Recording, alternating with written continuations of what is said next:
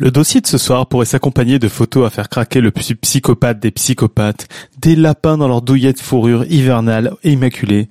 Oh Mais non, ce soir nous écoupons notre topo parler d'un sujet fort d'actualité, parce que c'est bientôt l'hiver, mais aussi parce que le climat se réchauffe, et particulièrement intéressant auquel chacun d'entre nous a affaire, l'éco-physiologie. Topo, il s'y connaît, il enseigne ce cours à la fac. Ainsi, à la fin du podcast, nous saurons pourquoi on meurt de chaud quand on se trouve à 37 degrés alors que c'est notre température corporelle, pourquoi les chiens allaitent plus fortement après avoir réalisé un effort physique, pourquoi nous avons la chair de poule quand il fait froid, pourquoi le fennec a de grandes oreilles et le renard des neiges en a des toutes petites, mais la question la plus intrigante de toutes, pourquoi une est cuite au beurre sans souvent la pisse? Nous sommes le 25 octobre de l'an 2017, l'hiver arrive et vous écoutez l'épisode 315 de Podcast Science.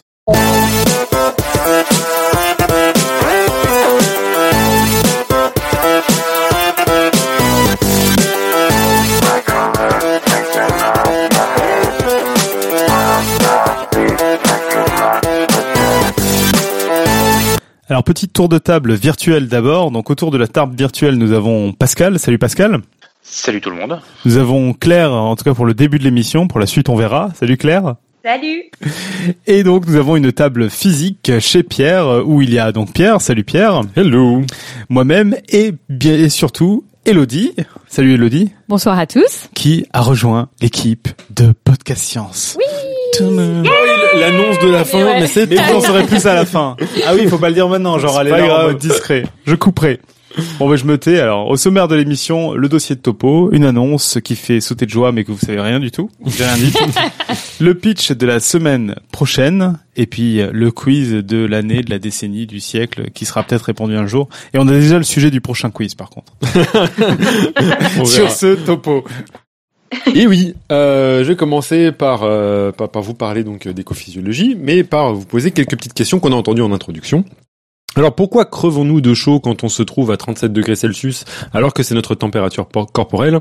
Pourquoi les chiens allaitent plus fortement après avoir réalisé un effort physique? Pourquoi avons-nous la chair de poule quand il fait froid? Pourquoi le fennec a de grandes oreilles et le renard des neiges en a de toutes petites? Et en dehors du fait qu'elles soient what the fuck, toutes ces questions ont une chose en commun, elles nous font considérer l'animal dans son milieu. Et la discipline qui s'attache à décrire les adaptations physiologiques des organismes en rapport avec leur milieu, l'écophysiologie, va nous permettre d'obtenir quelques réponses. Alors dans le teaser et l'introduction de cet épisode, hein, on a bien compris qu'il allait être question des animaux dans leur milieu, l'écophysiologie animale. Alors à vrai dire, c'est totalement arbitraire, hein, parce que tout organisme est susceptible d'être étudié selon cet angle de vue. Et on pourrait très bien traiter d'écophysiologie végétale, des champignons ou des bactéries sans souci. Sauf que moi j'aime bien les bestioles, alors euh, voilà. hein. Donc dans sa forme la plus basique, l'évolution est souvent considérée comme une lutte des organismes avec les éléments naturels. Et il y a de quoi, on peut crever de chaud, de froid, de soif, de pression trop élevée, de manque d'oxygène et que sais-je encore. Des pôles au désert brûlant, l'environnement de notre planète peut souvent être carrément hostile aux êtres vivants. Et pourtant, nombre d'espèces s'accommodent de ces conditions de vie et mieux ont accumulé au cours des générations de nombreuses adaptations évolutives pour devenir des spécialistes de la survie en milieu extrême. Donc ce soir, je, je devais m'intéresser à deux facteurs environnementaux qui sont le plus souvent liés l'un à l'autre. La température et l'eau, et justement essayer de comprendre comment certaines espèces animales arrivent à survivre dans des conditions extrêmes de température et de stress hydrique. En fait, euh, on va uniquement parler de température hein, ce soir. En effet, j'adapte pour l'émission trois cours que je donne à des premières années de master, soit six heures complètes de cours magistraux, et du coup, euh, ça tenait pas. Donc, euh, nulle crainte, hein, je reviendrai pour vous parler plomberie et flotte une prochaine fois, si ce premier dossier vous a plu, bien entendu. Alors, température, donc, chauffons, et commençons le premier mindfuck écophysiologique que j'ai eu et que j'espère partager avec vous. Sans outils, nous ne sommes pas capables de déterminer la température d'un objet. Quand je dis nous, c'est tout, tout humain que, que, que nous sommes. Alors, je vous vois venir, hein, euh, en touchant un objet euh, à, à la main, on peut quand même grosso merdo dire s'il est froid ou s'il est chaud. Non? Oui. Oui, mais c'est subjectif. Eh bien, eh bien, eh bien non. Prenons un exemple. Ce soir, j'ai servi au reste de l'équipe de Podcast Science des quiches. Et en les sortant du four, euh, où elles ont cuit pendant euh, environ 20 minutes à 210 degrés, 10 degrés Celsius, j'ai pu les démouler en utilisant des mitaines et ensuite les manipuler sans difficulté la pâte brisée, qui pourtant est à la même température que le moule en métal que je me gardais bien, bien de tripoter. Ça, instinctivement, on savait qu'il fallait pas que je touche euh, le moule, mais je pouvais tout à fait toucher la quiche. Et pourtant, les deux sont bel et bien à 210 degrés Celsius. Si on me demandait qui est le plus chaud entre la quiche et le moule, et que masochiste, je mettais ma main sur les deux, j'aurais senti une douleur aiguë de la main sur le moule et une vague sensation de chaleur sur la pâte de la quiche. À vrai dire, j'ai fait l'expérience aujourd'hui puisque j'ai mis aussi un peu ma main dans le four et donc je me suis brûlé un bout des doigts. Voilà, triste histoire. Sombre affaire. Mais les quiches étaient excellentes. Et donc, je ne suis pas capable de dire que chaque objet est à 210 degrés Celsius. Même chose autour de vous. hein. Vous êtes dans une pièce là, environ 20-25 degrés. Si vous touchez la surface métallique d'un iPad, par exemple là, j'ai une, une tablette, je la touche, elle me semble froide. En même temps que la couverture d'un livre, là, je touche une nappe et elle me semble plus chaude. Pourtant, même si elle nous semble pas à la même température au toucher, elles le sont. L'iPad semblera plus froid que le livre, mais pourtant, ça fait des, jours et des jours qu'ils sont dans la même pièce. Ils sont euh, à l'équilibre thermique, ils sont tous à la même température. Pareil entre le sol carrelé, on a tous fait cette expérience, entre le sol carrelé de votre salle de bain et le tapis que vous avez justement installé pour ne pas subir le froid du carrelage. Un petit peu plus de mindfuck. Maintenant, à votre avis, si vous placiez un glaçon sur le sol carrelé, qui vous semblait plus froid, et sur le tapis de bain, sur quelle surface fondrait-il le plus vite? Ouais, si tu poses la question, c'est le carrelage du coup. Alors, Ouais, en effet, je pose la question, euh, c'est le carrelage, mais justement, c'est totalement contre-intuitif. A priori, alors que le tapis de bain nous semble plus chaud, c'est pas dessus que le glaçon va fondre le plus vite. Il y a plus de contact en fait avec le carrelage. Non, non, c'est exactement la même zone de contact. C'est pas ça qui fait que euh, justement on a, on, a, euh, c'est pas la différence de température qui fait que euh, le, glaçon va, commencer à décongeler plus vite sur le sol carrelé. Donc, si vous voulez encore une, une dernière et finale expérience mindfuck, utilisez trois bols d'eau avec de l'eau glacée à gauche, de l'eau très chaude à droite, pas brûlante, hein, parce que je ne veux pas que Podcast Science paye les, les pots cassés euh, chez des gens qui seraient brûlés les, doigts en faisant cette expérience. Et au milieu, de l'eau à température ambiante. Laissez deux minutes un doigt de chaque main dans les bols aux extrémités, puis trempez-les simultanément dans le bol au milieu avec l'eau à température ambiante. Et vous constaterez que vos deux doigts vous indiquent une, entre guillemets, température différente. L'un vous dira cette eau est chaude, l'autre vous dira cette eau est froide, et pourtant, on saura tous bien, l'eau au milieu est à la même température, normalement, donc ne devrait pas être différente pour les deux doigts. Alors, quelle est cette sorcellerie topo hein Eh bien, c'est tout simplement que nous ne sommes pas capables de sentir la température d'un objet, mais plutôt de sentir la vitesse à laquelle de la chaleur est échangée entre notre peau et cet objet. C'est ça que nous sommes capables de sentir. Et c'est justement la distinction entre chaleur et température, il y a une différence cruciale qui fait que on ne perçoit pas exactement la même chose. La température, c'est une mesure d'un état d'agitation des atomes et des molécules qui forment la matière. La chaleur, elle, c'est la forme d'énergie qui est échangée lorsque deux objets voient leur température altérée. D'ailleurs, au passage, ce sont des notions qui ont été esquissées par Ludovic Perron pour l'épisode 150, ou encore Nico Tup quand il nous parlait frigo pour l'épisode 148. Tu vois, je me rappelle de tous tes épisodes. Une notion importante de thermodynamique, c'est que la température de deux objets impose le sens de transfert de chaleur. Toujours de l'objet à haute température vers l'objet à basse température. Si vous vous représentez les atomes et les molécules de la matière, instinctivement vous comprenez pourquoi. Les atomes et les molécules agitées sont susceptibles d'agiter leurs voisines et non l'inverse. hein. Les atomes et les molécules vont pas dire chut aux voisines pour qu'elles se calment. Généralement, c'est pas comme ça que ça se marche. Ça marche. Alors, il existe trois modes fondamentaux de transfert de chaleur. Cette fameuse énergie dont on parlait tout à l'heure. Pour les découvrir, on va prendre un exemple concret d'une expérience que tout le monde peut faire et dont le protocole nécessite une main. J'espère que tout le monde en a. Et une plaque vitrocéramique. Désolé pour les manchots. Le premier type de transfert de chaleur, Sinon, pas de chocolat. Ouais, Bah, j'allais la faire celle-là, mais c'est ce qui, est, ce qui est- ce qui est fort dommage, nécessaire. Mais c'est surtout pas d'expérience. Enfin bon. Donc le premier type de transfert de chaleur, c'est la conduction. La conduction, c'est un transfert d'énergie qui se réalise quand deux corps sont au contact l'un de l'autre et que l'agitation des particules se propage de proche en proche selon un gradient de température. Dans notre exemple, cela revient à mettre son doigt sur la plaque, ce qui, vous en conviendrez déjà, n'est pas très très malin. Les seuls paramètres pertinents pour savoir si la conduction entre deux objets est efficace, c'est la différence de température entre les deux objets et la conductivité thermique de l'objet qui transfère la chaleur.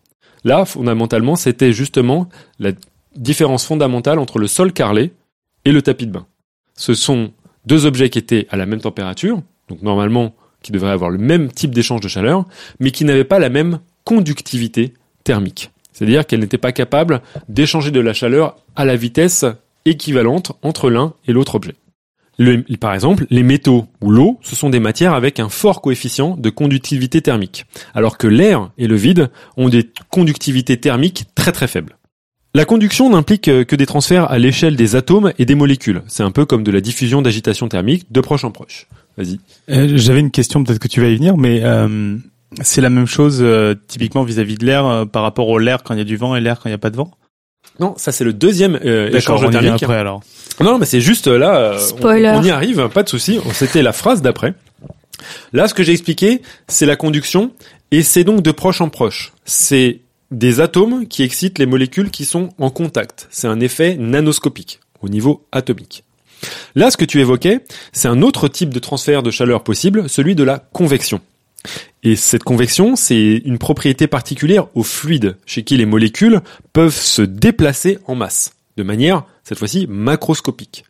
Du fait de ces déplacements coordonnés, l'énergie est déplacée et entraîne d'une part ce transport d'énergie, mais aussi un renouvellement de fluide au contact d'un objet.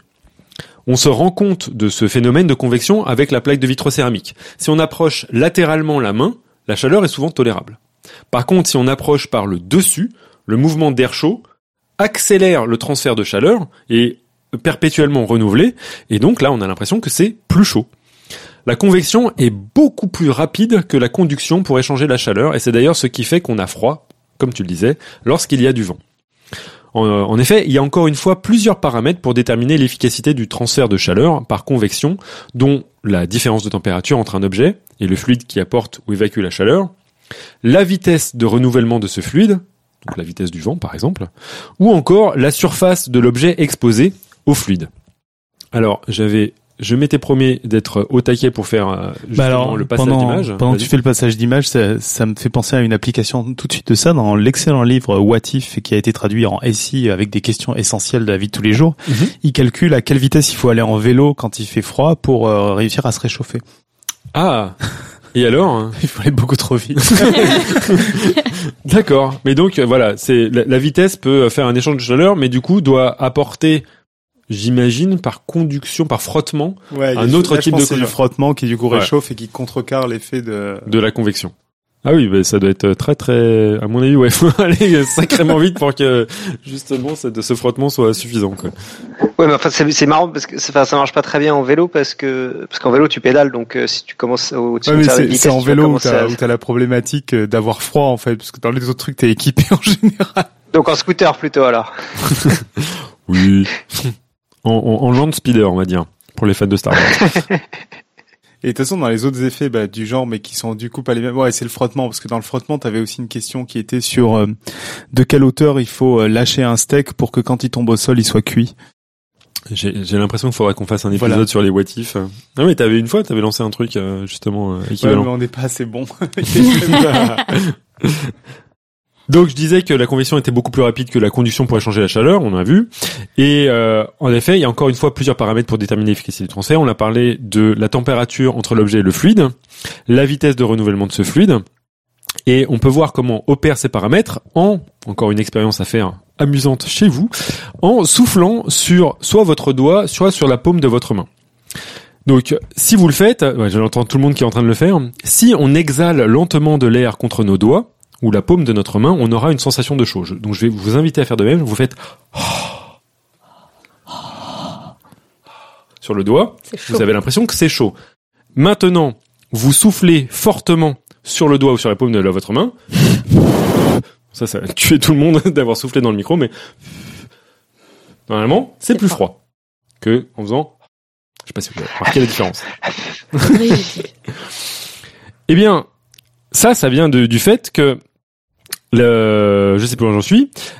On aura une sensation de chaud si on, on exhale à faible vitesse. Par contre, si on souffle fort, on aura une sensation de froid, qui d'ailleurs sera plus intense sur nos doigts que sur notre paume, parce que les doigts offrent plus de surface d'échange à la perte de chaleur par convection. Il y a plus de surface sur lequel les fluides sont renouvelés, et donc l'échange de chaleur sera plus rapide. C'est pour ça qu'on a une plus grande sensation de froid. Je vous rappelle que la sensation de froid, c'est juste la vitesse à laquelle la chaleur quitte la zone qui est sensible à, la chaleur et au froid. Troisième transfert de chaleur possible, le rayonnement électromagnétique. Alors cela est dû au fait que tout objet physique dont la température est supérieure au zéro absolu va émettre des radiations électromagnétiques dont la longueur d'onde dépend de la température. Dans le cas de la plaque vitrocéramique, la plupart de ces radiations sont visibles. Vous voyez que là généralement la plaque elle rougeoie, c'est la lumière qu'elle émet. Ce, ce, rayonnement transmet de l'énergie entre objets sans que ceux-ci soient en contact l'un avec l'autre et encore plus fort, sans qu'il y ait des échanges de fluides. C'est uniquement de l'énergie sous forme de photons. Et si on enfermait la plaque de vitrocéramique dans une cloche à double paroi dans laquelle on faisait le vide, notre main percevrait tout de même de la chaleur du fait du rayonnement. D'ailleurs, c'est comme ça que, l'énergie du Soleil nous parvient malgré les millions de kilomètres de vide qui nous séparent de lui. Hein, on n'a pas de fluide, de vent euh, qui, nous parviennent de, ça pour transmettre la chaleur. L'essentiel de l'énergie, enfin la totalité de l'énergie du Soleil nous parvient sous forme de rayonnement électromagnétique. Du coup, tout organisme vivant échange donc entre leurs milieux en fonction de ces différents types de transferts. La conduction, la convection et la radiation. Et quand on considère les animaux terrestres, on va rajouter une forme de transfert de chaleur particulière, l'évaporation de l'eau. Hein, du coup, pour les, animaux euh, aquatiques, ça n'a pas beaucoup de sens de parler de l'évaporation de l'eau. Ça a peu d'effet euh, sur leurs échanges thermiques. Mais pour les animaux terrestres, c'est quelque chose de très important. En effet, lorsqu'une matière comme l'eau change d'état, bah cela nécessite le plus souvent un apport d'énergie assez conséquent. Par exemple, pour l'eau, la quantité d'énergie nécessaire pour en faire passer un gramme de 0 à 100 degrés Celsius, bah c'est 100 calories. Alors qu'il en faut plus de 590 pour en vaporiser un gramme à température ambiante. C'est très consommateur d'énergie. Et quand on a une pellicule d'eau sur la peau qui se vaporise, eh ben, à quoi elle prélève cette chaleur bah, Tout simplement à notre peau, ce qui justement nous donne une sensation de froid encore une fois. De la chaleur quitte rapidement notre corps au niveau où l'eau s'est évaporée. Bah, c'est la raison pour laquelle il était agréable d'utiliser un brumisateur pour lutter contre la chaleur, et c'est la même raison pour laquelle on se pèle les miches quand on sort de la douche, parce qu'on est couvert d'eau et qu'elle commence à se vaporiser. Alors, je ne sais pas si vous avez des questions là sur ces transferts de chaleur, parce que je vais pas trop revenir dessus. Il faudra les avoir en acquis. Je suis en mode prof là, c'est terrible. Euh, on il faudrait les avoir en acquis avant que j'aborde d'autres sujets et d'autres euh, terminologies. Est-ce que tout le monde a pigé? Je regarde. Oui, monsieur. Euh, ouais, c'est bien. On a compris. C'est parfait. Vous êtes sage. Alors maintenant qu'on a bien clarifié les différentes manières dont on échange de la chaleur avec notre environnement, ben on va enfin s'intéresser à la manière dont ces échanges de chaleur sont gérés par les animaux. Parce que face à ces échanges, Oula. Face à ces échanges, on peut classer les animaux en différentes catégories. Les animaux endothermes, ectothermes, poikilothermes et homéothermes. Alors n'ayez crainte, je suis là pour mettre un terme à toute confusion sur ces termes abscons. Alors commençons donc par les organismes endothermes. Mais on va dire animaux pour faire plus simple, hein, parce que je dis organismes endothermes, mais on va parler essentiellement d'animaux endothermes. Donc, les animaux endothermes, ça désigne les animaux produisant leur chaleur interne et qui s'oppose donc aux ectothermes, désignant les animaux puisant leur chaleur essentiellement du milieu extérieur. Nous, mammifères, sommes des endothermes, tout comme d'autres animaux, les oiseaux. Les oiseaux sont aussi des endothermes. Et on consomme pas mal de calories pour produire de la chaleur. À l'inverse, un crabe, une truite, une mouche, un lézard ou encore une grenouille sont tout autant d'exemples d'animaux ectothermes qui utilisent leurs calories pour faire des choses bien plus passionnantes que d'alimenter un feu de bois dans leur boyau. Euh, c'est, euh, j'ai appris des nouveaux mots là, endotherme et ectotherme. Est-ce mm. que euh, dans le langage courant, c'est pas ce qu'on dit quand on dit change chaud ou sans froid, par exemple? Tout à fait. Et je vais d'ailleurs appuyer sur ah. cette notion pour dire qu'il faut arrêter de parler de sans chaud et sans froid. Très bien.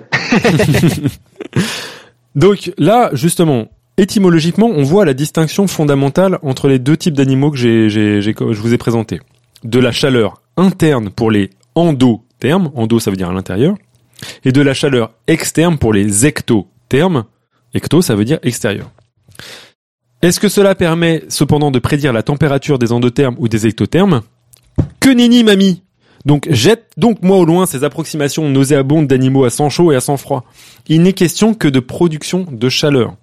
Vous pouvez trouver des serpents du désert dont la température du sang est constamment au-dessus de 37 degrés Celsius sans souci.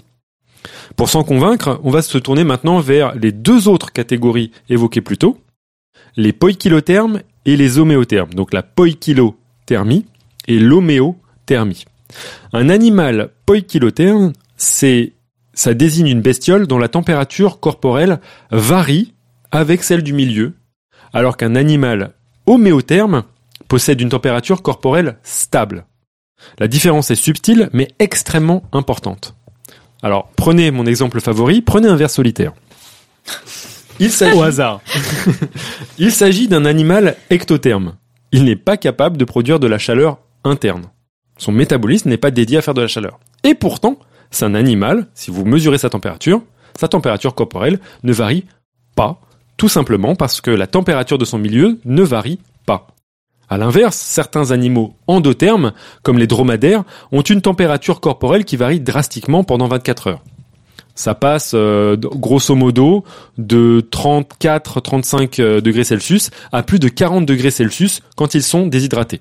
Donc les dromadaires ici, on doit les considérer comme poikilothermes, leur température interne est variable, alors que le, le ver solitaire, à part si c'est un ver solitaire de dromadaire, bon si vous arrivez à suivre, donc le ver solitaire, lui, c'est un ectotherme, mais homéotherme. La température ne varie pas. Alors pour info, juste parce que je sens que s'il y a des spécialistes écophysiologistes, je vais me faire euh, alpaguer euh, ou même euh, mettre sur le bûcher. Pour info, j'utilise à ma sauce ces définitions, car celles-ci varient d'auteur à hauteur. Il n'y en a pas un qui s'accorde les uns avec les autres. Avec certains qui affirment que poikilothermie est synonyme de ectothermie, par exemple. Mais moi, sachant que étymologiquement, poikilo, ça signifie variable, et homéo, ça veut dire pareil, même, je trouve, sans me vanter, que mes distinctions tiennent la route par rapport à d'autres. Donc voilà. Je pose mes couilles sur la table. On va parler de différentes notions, poikilothermie et homéothermie, par rapport à endothermie et ectothermie. Est-ce que j'ai besoin de revenir sur ces notions un tout petit peu complexes d'endo, ecto, euh, poikilo, homéothermie? Non, Non. C'était limpide comme de l'eau de roche. Ou euh... il y a que moi qui suis. Non, bah, de toute façon, tu, je le vois bien, il voit pas. il, est, il, est, il est dans son monde, il est ailleurs.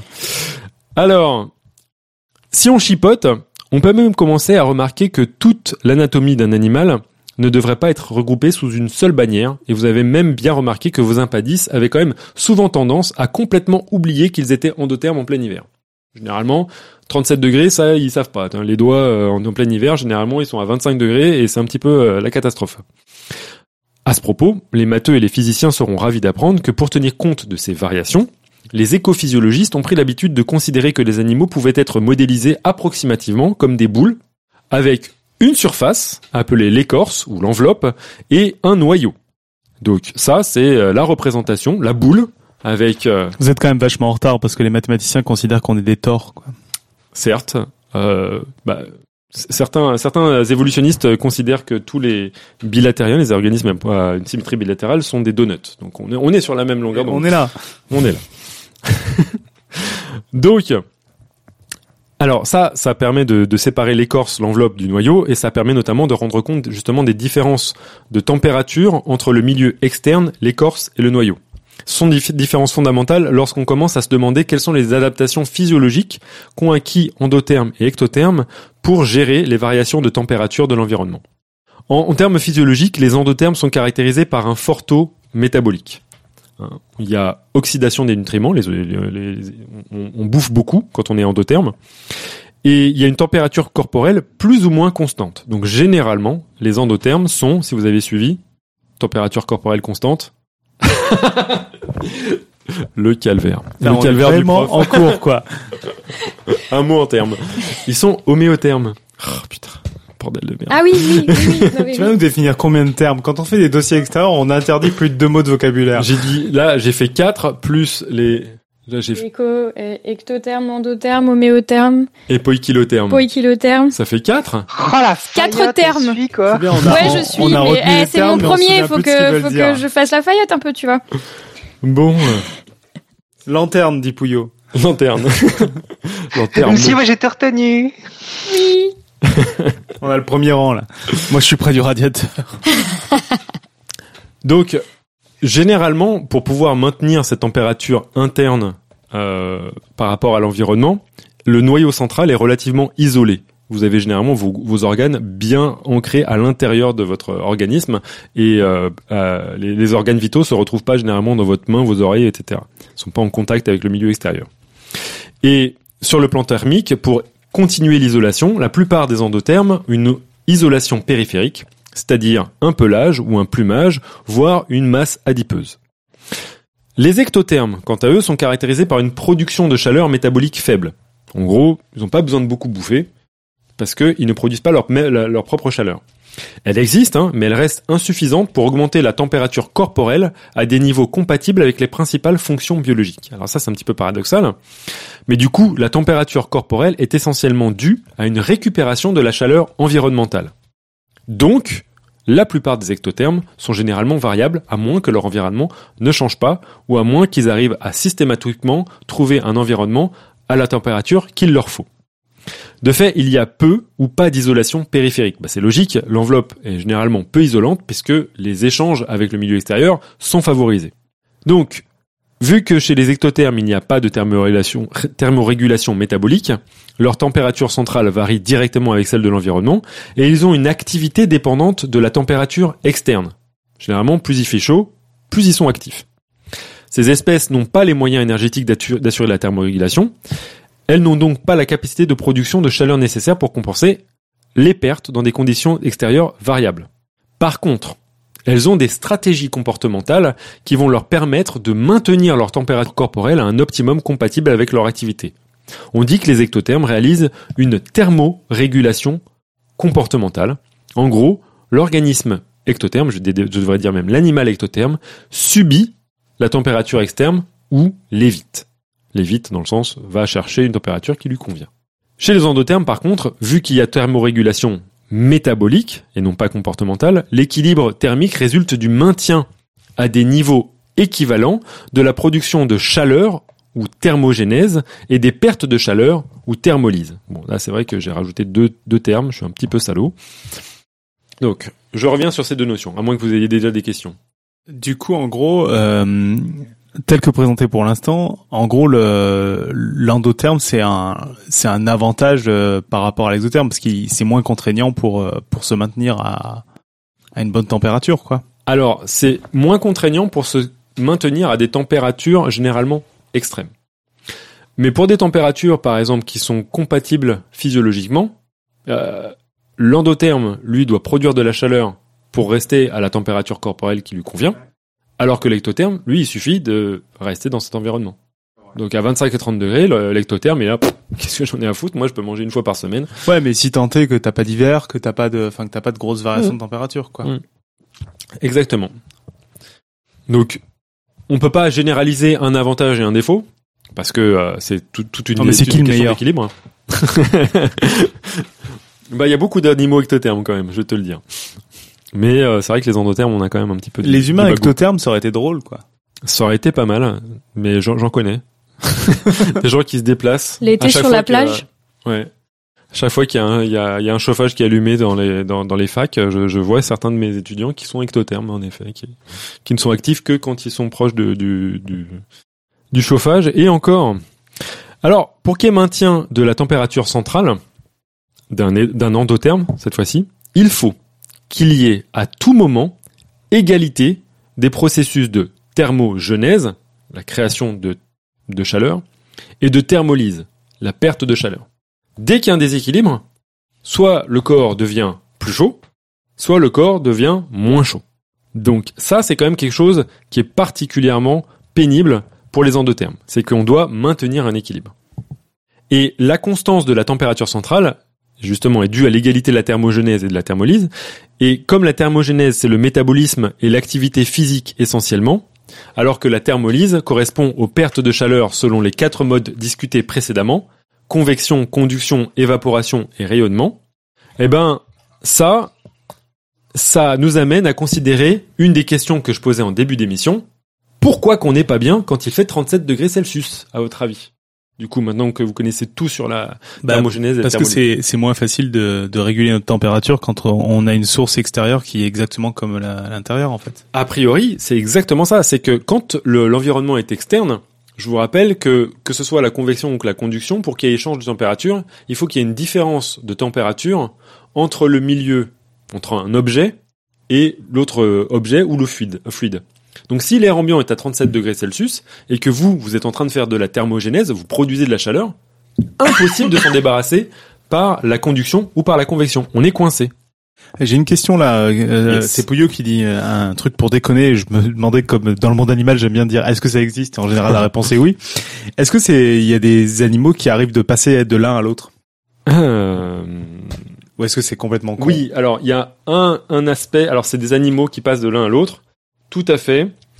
C'est les animaux qui rentrent en hibernation, alors justement, ou en estivation. C'est une considération que je voulais pas rentrer parce que c'est vraiment très très très compliqué à, à- de, de, de, de, de rentrer ça. Mais il y a des animaux qui peuvent rentrer en vie ralentie, donc avoir une température qui est complètement différente, et du coup leur métabolisme devient très très très réduit. Et de fait, ils passent de endotherme à ectotherme D'accord. selon la définition. Donc oui, oui, ça existe. Et c'est même assez fréquent. Du coup, donc je vous disais, quand l'air ambiant est à 37 degrés, vous ne pouvez pas transmettre de la chaleur et de fait l'équilibre est brisé et la thermogénèse va accumuler de la chaleur dans votre corps et du coup c'est pas top. Votre température interne augmente. Les déséquilibres entre thermogénèse et thermolyse ont généralement lieu soit à des températures trop froides, quand la température devient inférieure à ce qu'on appelle la température critique inférieure, ou lorsque l'animal lutte contre la chaleur, lorsque la température ambiante dépasse la température critique supérieure.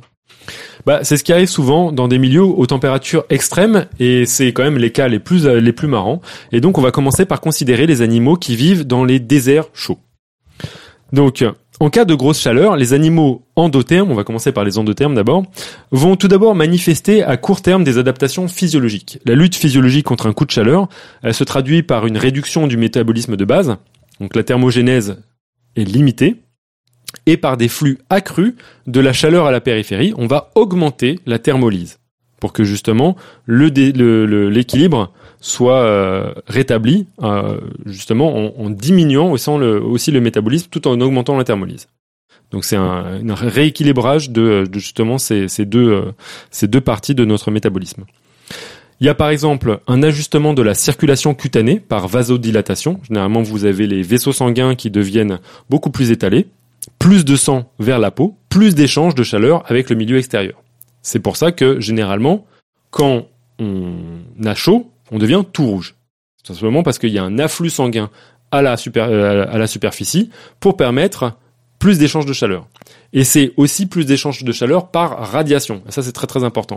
Si on regardait, si on braquait des gens qui euh, ont couru euh, le marathon, vous allez voir qu'ils irradient énormément, grâce notamment à la vasodilatation. Alors, tout cela est bien entendu facilité quand l'isolation périphérique est moindre. Généralement, c'est pas le moment d'avoir un pelage ou un duvet volumineux quand on vit dans un désert euh, très très chaud. Autre ligne de défense, la couleur de l'animal. J'ai positionné sur mon micro.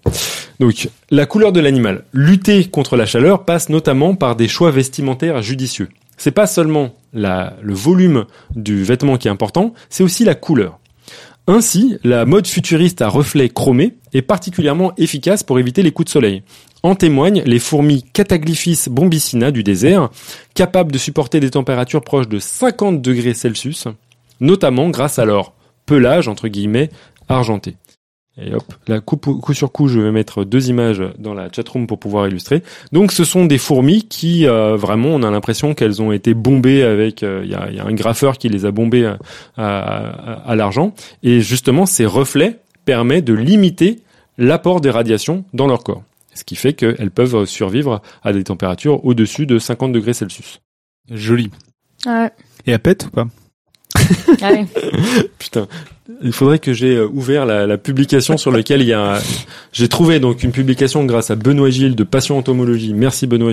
Donc euh, une publication dans laquelle est répertorié euh, tous les cas de production de méthane, de d'hydroxyde de, de non pardon de de d'hydrogène et de, de gaz soufré par euh, différentes espèces de d'insectes. Et donc je devrais le laisser ouvert pour répondre à tes questions. Et euh, Mais les termites non, mais pètent, ça, Pour rester sûr. dans le sujet, est-ce que le P est un moyen de régulation de la chaleur? J'arrête avec les questions. Je, je ne réponds pas. Tu réponds pas parce que tu sais pas. C'est probable. À le connaître le P. Alors, donc on a vu déjà le pelage ou même la couleur de l'animal, c'est quelque chose d'important pour lutter contre la Parce chaleur. que là, on est plus dans le pimpage en fait d'animal. quoi. Ouais, ils sont tu elles sont un peu tunées là, les fourmis quand même. Carrément. Et on peut euh, d'ailleurs la- le- cette couleur du pelage, elle est euh, notamment structurelle. Et euh, c'est la- le biseautage des, des poils entre guillemets de ces fourmis qui euh, oc- octroie cette, euh, cette, euh, cette- ces, ces reflets euh, justement sur, sur, sur, la- sur les fourmis et qui leur permet justement de réfléchir les, euh, les, rayons du soleil. Alors, l'un des moyens les plus efficaces pour perdre la chaleur, ça reste quand même l'évaporation. Pour la raison que je vous avais donnée tout à l'heure, la vaporisation de l'eau, c'est quelque chose qui est très demandeur d'énergie. Et quand l'eau s'évapore, d'une part, la chaleur est transférée pour l'eau pour qu'elle s'évapore, et en plus, vous perdez l'eau, la pellicule d'eau que vous avez sur la peau. Le problème, c'est que généralement, l'évaporation, c'est très consommateur d'eau, et quand on est dans le désert, on essaye de ménager la chèvre et le chou, c'est-à-dire la chaleur et l'eau. Et normalement, j'étais censé faire un dossier dans lequel j'abordais et l'eau et la chaleur, mais comme on a envie de sortir avant euh, 3 heures du matin, on va faire seulement la chaleur aujourd'hui. Donc, l'évaporation, ça peut prendre plusieurs formes chez les animaux. Nous, les humains, on utilise essentiellement la transpiration cutanée pour perdre de la chaleur. Et on a l'impression que c'est quelque chose de fréquent, mais en fait, c'est hyper rare chez les animaux. Et on partage cette rareté avec, tenez-vous bien, les chevaux. Donc, les équidés suent des aisselles. auraient aussi besoin Attends, de... attends, attends, parce que là, il y a un détail technique. Où sont les aisselles des équidés sous leurs pattes. Euh, Toutes les pattes, Non, du coup, elles ont- ils ont quatre aisselles Au Mais même à endroit. quel endroit? Parce que autant les Entre. aisselles, vu comment tombent les bras d'humain, je vois bien. Une aisselle, c'est quand ton appendice se colle contre le corps. Ouais. Ce qui n'est pas le cas de nos, nos pattes parce qu'on est mal foutu, on est mal foutu.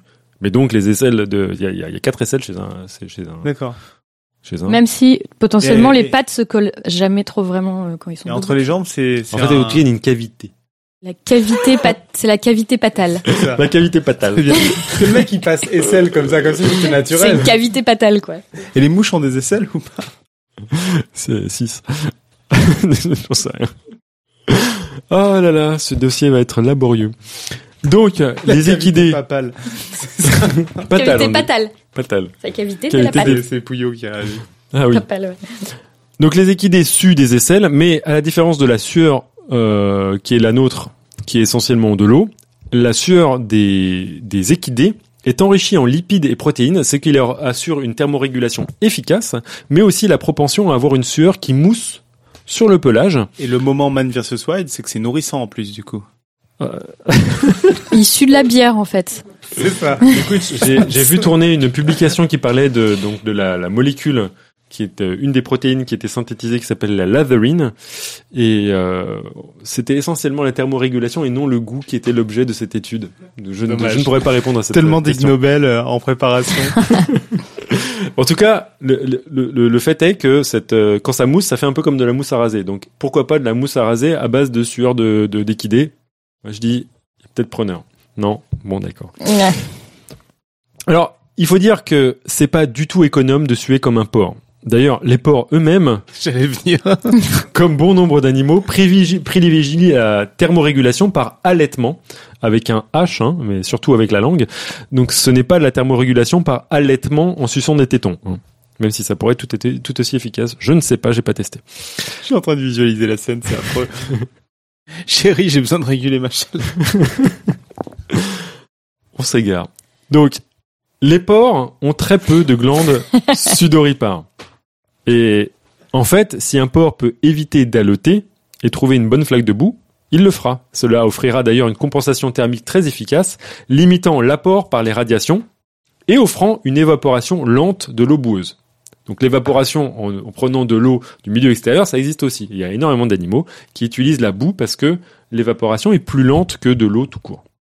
On peut faire aussi, comme les kangourous, et se lécher les membres, je te vois venir, les pattes, pour que l'évaporation de la salive permette leur refroidissement. Et attends, parce que là, tu nous parles de plein de trucs euh, pour se refroidir, etc., qu'on imagine et qu'on visualise bien dans le monde animal euh, non marin, mais sous l'eau, ça doit être un peu plus compliqué, tous ces trucs. Tout à fait. Alors, le, le sous l'eau, c'est plus compliqué, mais généralement, la lutte contre la chaleur est très très limitée. Il y a très peu de zones où la température augmente au-dessus de 30 degrés Celsius. Donc pour les endothermes, on s'en fout. C'est plutôt la lutte contre le froid qui va être euh, à considérer. D'accord. C'est pour ça que les, les, les, les organismes marins, on s'y s'y pose pas trop. D'ailleurs, la plupart des organismes marins qui doivent lutter contre la chaleur, ce sont les organismes marins qui se mettent sur la banquise ou qui se mettent sur, euh, sur euh, le sol et qui doivent lutter contre la chaleur parce qu'ils sont sur un milieu terrestre et pas dans le milieu aqueux. Donc euh, voilà pourquoi, grosso modo, on s'intéresse pas à eux. Mais bon, c'est une bonne question. En fait, du coup, ça, ça me fait venir une question. Parce qu'en gros, Ouais. pourquoi, donc pourquoi est-ce qu'il n'y a pas de besoin de, de lutte contre la chaleur? C'est parce qu'en gros, euh, la vie euh, s'arrange plutôt bien dans les chaleurs qui sont à ch- chaleur des océans. Est-ce qu'il y a une chaleur maximum qui fait que euh, on doit lutter? Pourquoi est-ce que les animaux ne seraient pas orientés pour tenir à des chaleurs de 50 degrés, par exemple? Parce que la chimie ne peut pas se faire à n'importe quelle température, et notamment... Euh, C'est à cause de Claire, quoi. Exactement. Il y a, il y a des températures dans lesquelles, en gros, la chimie, quand l'agitation thermique est trop importante, euh, n'est pas nécessairement compatible avec la vie. Et bien sûr, force est de constater Donc que si tu dépasses les 100 degrés Celsius, c'est foutu, puisque t'as pas beaucoup d'eau qui, qui reste euh, D'accord. Donc oui, effectivement. Donc euh, la chaleur de l'eau correspond bien à la vie parce que parce que la vie s'accommode bien de la enfin, parce que la vie a besoin d'eau quoi. C'est ça la réponse. Exactement. Donc il faut de l'eau liquide. Ok. Et mais pour répondre à ta question, il y a des, par exemple près des fumeurs noirs, énormément d'animaux qui s'accommodent à des températures qui sont beaucoup plus importantes. Et donc là, l'idée, c'est que les pressions qui sont à ces milieux-là offrent la possibilité d'avoir une chimie particulière parce que l'eau reste liquide à ces températures-là. Donc il faut des conditions de pression et de température adéquates à la vie. Donc quand je te répondais, je te répondais à des pressions atmosphériques. Voilà Ok. grosso modo. Donc, euh, comme dit précédemment chez le porc, mais aussi chez les canidés, donc on en vient aux chiens et la question qu'on se posait tout à l'heure, l'essentiel de l'évaporation se réalise au niveau de la langue. C'est ce qui explique le halètement après un effort chez un chien. On peut même parfois le voir chez les chats. Et on remarque aussi que la respiration est plus rapide. C'est ce qu'on appelle la polypnée. La capacité d'augmenter la fréquence de respiration, généralement à volume courant réduit. Parce que l'évaporation se réalise sur la langue humidifiée, mais aussi dans les poumons, car on transpire tous des poumons. Ça, petit, petit mindfuck du jour. Autre technique chez la plupart des oiseaux, la vibration du sac gulaire. Alors ça, on n'est pas capable de faire, hein, mais il paraît que c'est très très efficace pour euh, justement lutter contre la chaleur. Le sac gulaire, c'est la poche de la gorge qui est distendue chez les pélicans, notamment, mais qu'on retrouve chez pratiquement tous les oiseaux, notamment chez les pigeons, et qui sert chez beaucoup d'oiseaux à thermoréguler. Et justement, ils font vibrer leur euh, poche gulaire, ce qui fait que à l'intérieur il y a beaucoup de, vaisseaux sanguins, mais aussi d'eau qui est accumulée et qui va s'évaporer au, euh, grâce aux vibrations du sac gulaire. C'est donc une stratégie de thermorégulation que nous on n'est pas capable de faire, mais qui est utilisée ainsi que la polypnée et l'allaitement par de nombreux lézards aussi. Il y a des lézards qui ont cette euh, fameuse poche gulaire et qui leur permettent de thermoréguler. Le problème, ce que je vous ai dit, c'est que l'évaporation, c'est pas tip top quand on veut économiser de l'eau. Donc généralement, c'est soit des animaux qui, comme nous, euh, sont pas économes en eau, on est là, ouais, what the fuck, je dépense mon eau, je, je vois pas. Ou euh, des animaux qui utilisent de, de l'eau de leur environnement justement pour utiliser l'évaporation de l'eau qu'ils ne sont pas en train de produire. Donc sans passer par l'évaporation, si des animaux vivant dans des déserts chauds possèdent des organes facilitant la dissipation thermique, bah c'est tout bénef pour la thermorégulation. Ainsi, il est courant que chez ces animaux, on voit de grandes oreilles fortement vascularisées, comme les fennecs, les grands lièvres ou encore les éléphants. Alors, j'ai oublié de mettre une petite image, pardon, sur la chatroom de- d'un équidé qui thermorégule, c'est-à-dire qui fait de Là, on a une photo, on sait pas ce que c'est. Hein. Bah, c'est Bah, y a les justement selles la- qui moussent, c'est la mousse euh, qui s'accumule euh, au niveau des, cavité des- patale. du pelage euh, d'un équidé. Là, je vais vous montrer l'allaitement d'un chien euh, grâce à la polypnée, dans lequel on voit justement les échanges thermiques.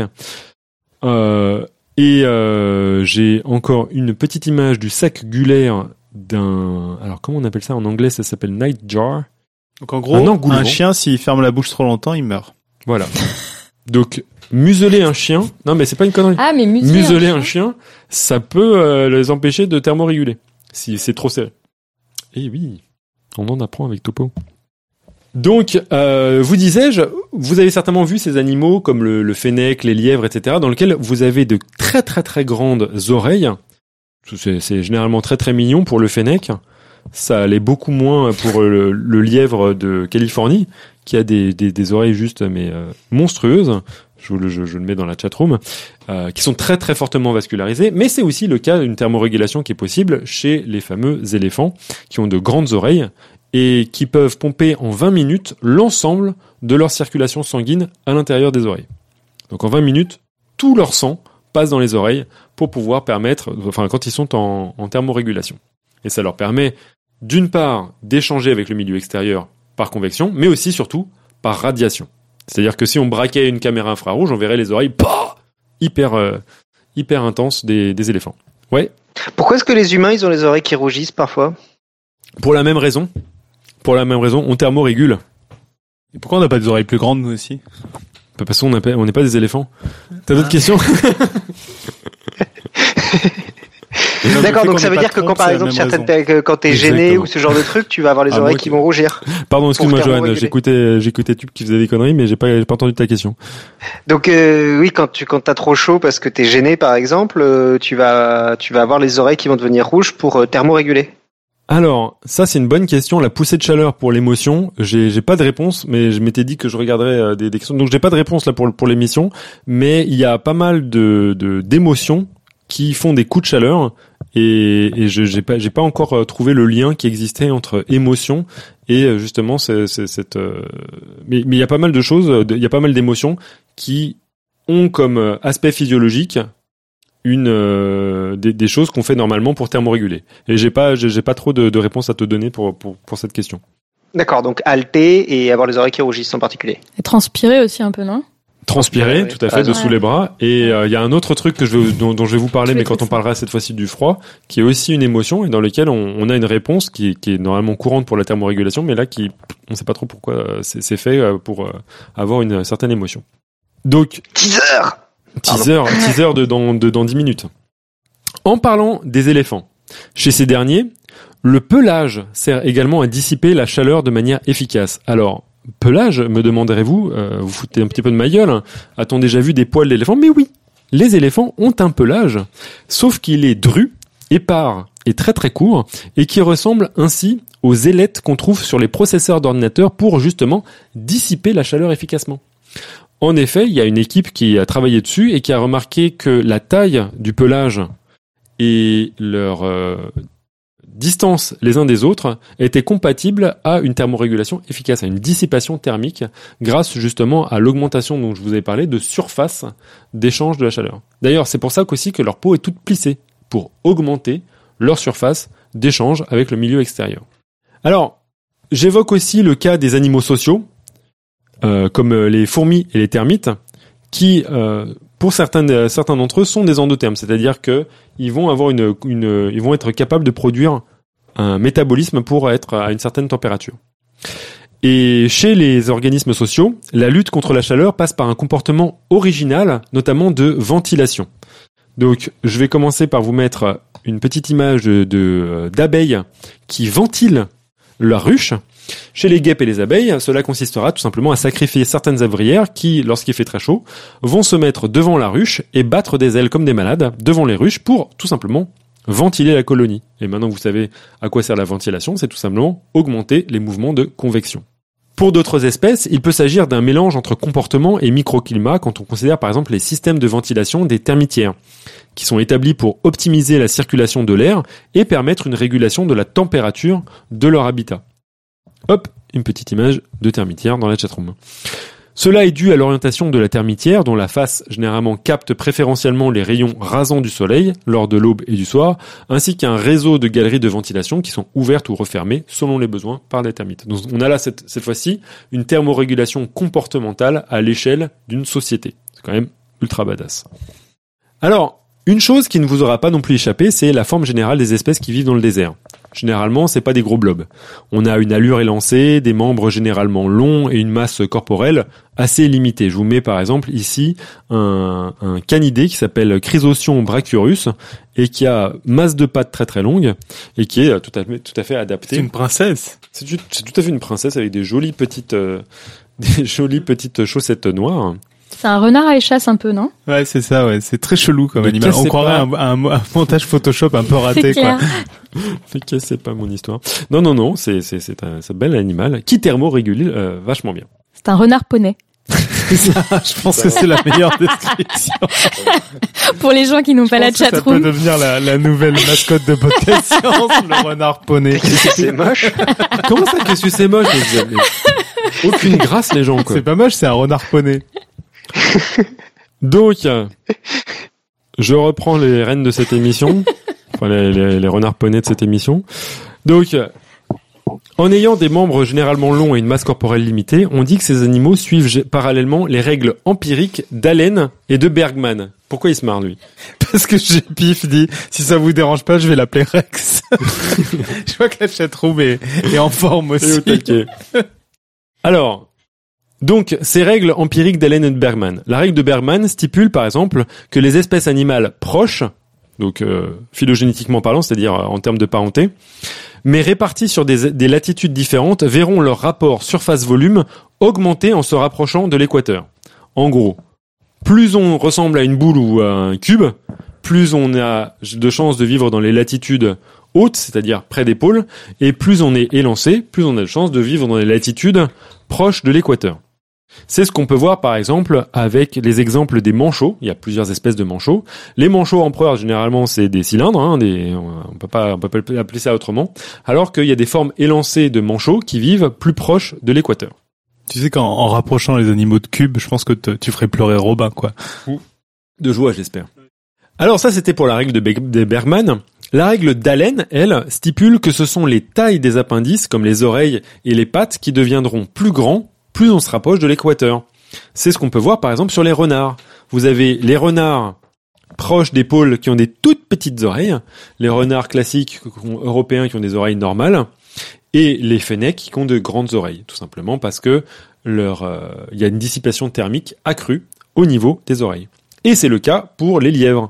Les, lièvres et les lapins des Arctiques euh, ont des toutes petites oreilles, un pelage très très important et des petites pattes, alors que les lièvres vivant proches de la Californie, par exemple, dans les déserts, eux ont de très grandes pattes et de magnifiques et splendides grandes oreilles. Donc ces deux règles se vérifient donc chez les différentes espèces de manchots, les renards et les lièvres. Et si elles se vérifient, c'est qu'elles elles sont au confluent des différentes manières de dissiper la chaleur dont je vous ai évoqué tout à l'heure. Grande surface d'échange, ça c'est par exemple conduction et convection avec le milieu extérieur. Limitation des points de contact avec le sol, ça c'est limitation de la euh, conduction. Favorisation des phénomènes de convection en ayant des grandes pattes, etc. Vous avez tout compris. Normalement, si j'ai bien fait mon boulot. Donc, c'est une transition toute trouvée d'évoquer justement ces changements de latitude pour avoir des changements de volume, de surface et de taille d'appendice, pour évoquer cette fois-ci les adaptations physiologiques nécessaires pour lutter contre le froid. On va commencer par les animaux endothermes vivant dans les pôles. On observe que l'enveloppe prend une importance accrue face aux échanges thermiques et un volume plus important. Généralement, vous avez plus de couches isolantes. Il y a augmentation du métabolisme de base. hein. Généralement, c'est dans, dans des, animaux qui mangent plus et qui ont un métabolisme qui, qui pète le feu. Et on va avoir aussi une limitation des flux vers l'extérieur, conservation de la chaleur métabolique. Par justement, notamment de la circulation cutanée, il va y avoir vasoconstriction, la diminution des processus de radiation et d'évaporation, et enfin l'évitement des phénomènes de convection. Généralement, ça ressemble plus à une boule ou un cylindre pour éviter les phénomènes de convection et les pattes sont très très proches du corps pour éviter de, d'une dissipation thermique à ce niveau-là. Il y a aussi une isolation périphérique importante et la mise en place de systèmes d'échange de chaleur à contre-courant. Alors, qu'est-ce que c'est que cette histoire de système d'échange de chaleur à contre-courant? Bah Ça, c'est, un bon exemple. euh, de, de, choses dans lesquelles, si vous tapiez la requête dans un moteur de recherche, vous seriez surpris de trouver de nombreux résultats de plomberie, de canalisation et autres systèmes de chauffage, et pas du tout de- d'organismes vivants. En fait, c'est parce que c'est tout simplement un système qui est pratique pour gérer les échanges de chaleur lorsqu'on tran- on transporte des fluides dans des tuyaux. Or, c'est très très important quand on fait de la plomberie pour chauffer. Et chez les animaux, la plomberie dont il est question, bah, c'est bien entendu notre système vasculaire, les artères et les veines. Et si j'ai attendu jusqu'à maintenant pour vous en parler, c'est qu'il s'agit d'un système qui est utilisé autant par les animaux endothermes qui vivent dans des températures extrêmement chaudes que des animaux endothermes qui vivent à des températures extrêmement froides. C'est pratique à tout point de vue. Mieux, ce système est aussi particulièrement efficace pour gérer les excès ou pertes de chaleur tout en permettant une économie d'eau perdue dans le milieu extérieur. Encore une fois, cette notion que on a un équilibre entre la, gestion de la chaleur, mais aussi toujours associé la gestion de, l'eau euh, pour éviter d'en perdre trop important. Parce que je sais pas si vous avez remarqué, mais que ce soit sur les pôles ou sur les déserts, l'eau, il n'y en a pas à foison. Alors pour tout comprendre, reculons pour mieux avancer et considérons un pif humain. Alors, petit fait étonnant de notre anatomie, il s'avère que nous possédons des cornets dans notre crâne, juste derrière notre pif. Ce qui vaut à ces structures osseuses le doux nom de cornets nasaux. Alors moi, quand j'ai fait cette découverte, l'image de cornet de glace dans le pif euh, m'est venue à l'esprit, et de fil en aiguille, euh, celle de glace goût morve. Et comme je suis tout sympa, toujours sympa, bah, je, partage ces, ces notions. En latin, on les appelle les conchées nasales, car leur forme peut aussi évoquer l'allure de la conque, le coquillage. Alors je vais peut-être en profiter pour vous demander s'il y a des questions dans la chatroom. Euh, Il y a quelqu'un qui demandait euh, si, euh, parce que tu parlais des animaux des déserts, et qui demandait euh, comment est-ce que faisaient les vers des sables de dunes pour se refroidir. Mais je vois qu'on est au taquet. Alors, c'est pas, c'est, pas si con que ça. Il y a le fait que Il appréciera, je je veux la plupart des lombriques ont des tout petits poils. On, on dit qu'ils sont oligoquettes. Euh, et c'est le, le même système en fait de dissipation thermique que, euh, que, que, que les éléphants. C'est-à-dire que ces poils offrent plus de surface et permettent des mouvements de convection pour pouvoir perdre la chaleur. Et euh, moi, tant qu'on parle euh, de d'autres types d'animaux et compagnie, alors t'as dit que tu l'évoquerais pas du tout euh, au début, mais euh, là, en fait, dès que tu parles de, de mécanismes endothermes, on a l'impression qu'on a besoin de métabolisme assez complexe. Ouais. Du coup, euh, quand tu disais au début qu'on pouvait très bien l'appliquer, toutes ces choses-là, aux bactéries, voire des organismes beaucoup plus simples, euh, il y en a pas qui sont endothermes, en fait. euh. Alors, un exemple que j'ai pas pris, mais pas pour les bactéries, mais il y a certaines euh, certains végétaux qu'on peut considérer comme endothermes, qui sont capables de produire leur propre chaleur. Ce sont généralement des végétaux qui doivent lutter, euh, qui doivent éclore, pardon, germer. Tu parles de parler de végétaux, je vais me faire taper par les botanistes parce que j'utilise jamais les bons termes. Donc, ils doivent germer, euh, mais euh, généralement, ils germent au moment où il y a encore de la neige sur, le sol. Et pour pouvoir germer, il faut que ces, végétaux produisent de la chaleur, ce qui va permettre de fondre la neige pour pouvoir justement euh, gagner la surface. Donc il y a certains végétaux qui sont capables de produire de la chaleur par métabolisme pour pouvoir justement compenser ça. Mais c'était le seul exemple que, que j'avais en tête. Et tiens, on a une question de Arnaud, à Arnold Oswald aussi. euh, Yes, salut à Arnold. qui on dit coucou. Qui dit niveau convection, c'est pas genre super tendu pour les oiseaux du coup, ils passent leur temps à évaporer à grande vitesse en volant? Alors, euh, non, si c'est une très très bonne remarque. Euh, le truc, c'est que leur pelage, il est beaucoup plus efficace. Pelage, justement. Leur plumage est beaucoup plus efficace pour euh, conserver la température. Donc, euh, les mouvements de convection sont limités parce que la couche isolante est plus efficace chez les oiseaux. Mais euh, c'est une bonne C'est pour ça remarque. qu'on fait des édredons en plume d'oie. Exactement. C'est particulièrement efficace, c'est particulièrement isolant. Mais Ah, le euh, duvet de plume d'oie, ouais, c'est le meilleur du meilleur. C'est apparemment tu peux aller euh, dans l'Himalaya avec. Ça, ça, ça déconne pas. hein. Euh, par contre, le truc, le fait est qu'il y a quelque chose qu'on prend ma- mal en compte, c'est la radiation chez les oiseaux, surtout quand ce sont des oiseaux euh, migrateurs et qui voyagent de nuit.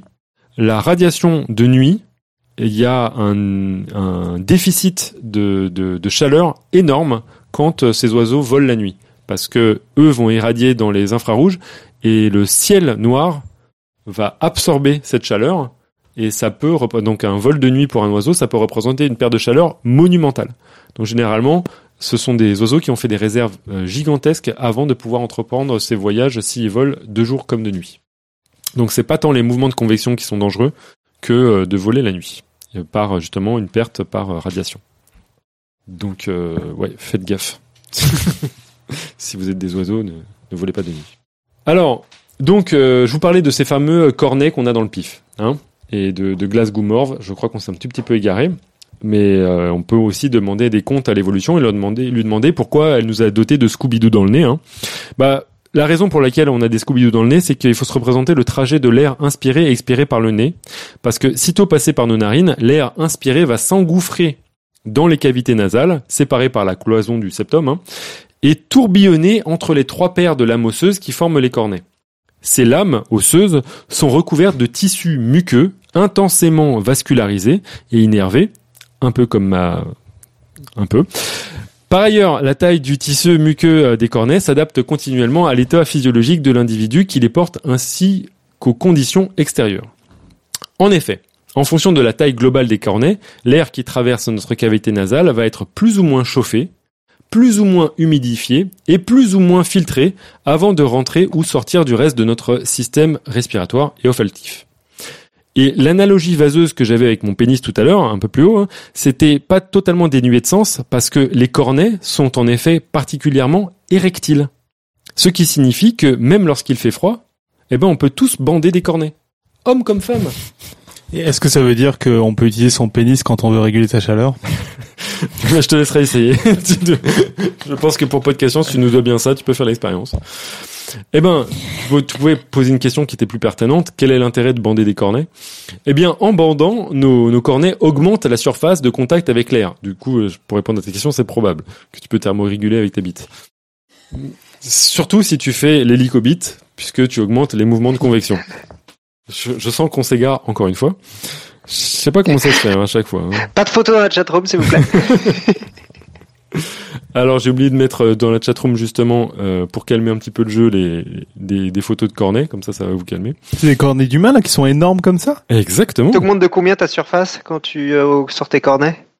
Quand tu sors ta Ça cornet, dépend de la taille du cornet. ça dépend. Ça, ça dépend surtout de, de l'espèce. Et c'est pas la taille qui compte. Ça dépend de l'espèce et on va justement en parler. Nous, on a des cornets de pitoyables. En fait, on, on bande comme des, on bande mou des cornets. Il faut, il faut dire les choses comme elles sont. Et, du coup, donc euh, pour, pour finir, ce, le fait qu'on bande des cornets, ça va nous permettre de mieux réchauffer cet air, l'humidifier et le filtrer avant qu'il continue son trajet dans notre trachée. Les cornets cumulent donc plusieurs rôles thermorégulation, contrôle hygrométrique, donc euh, la quantité d'eau qui rentre dans le corps et qui sort de le- dans le corps, et aussi barrière immunitaire. Pour la thermorégulation, c'est ce qui nous intéresse aujourd'hui. Euh, vu que les cornets sont fortement vascularisés, cela permet d'offrir tout simplement une zone d'échange de chaleur efficace. Chez nous les humains, hein, euh, on sait qu'on thermorégule préférentiellement grâce à la sueur, je vous l'ai dit tout à l'heure. Et nos cornets complètement ridicules montrent bien notre désintérêt pour la thermorégulation nasale.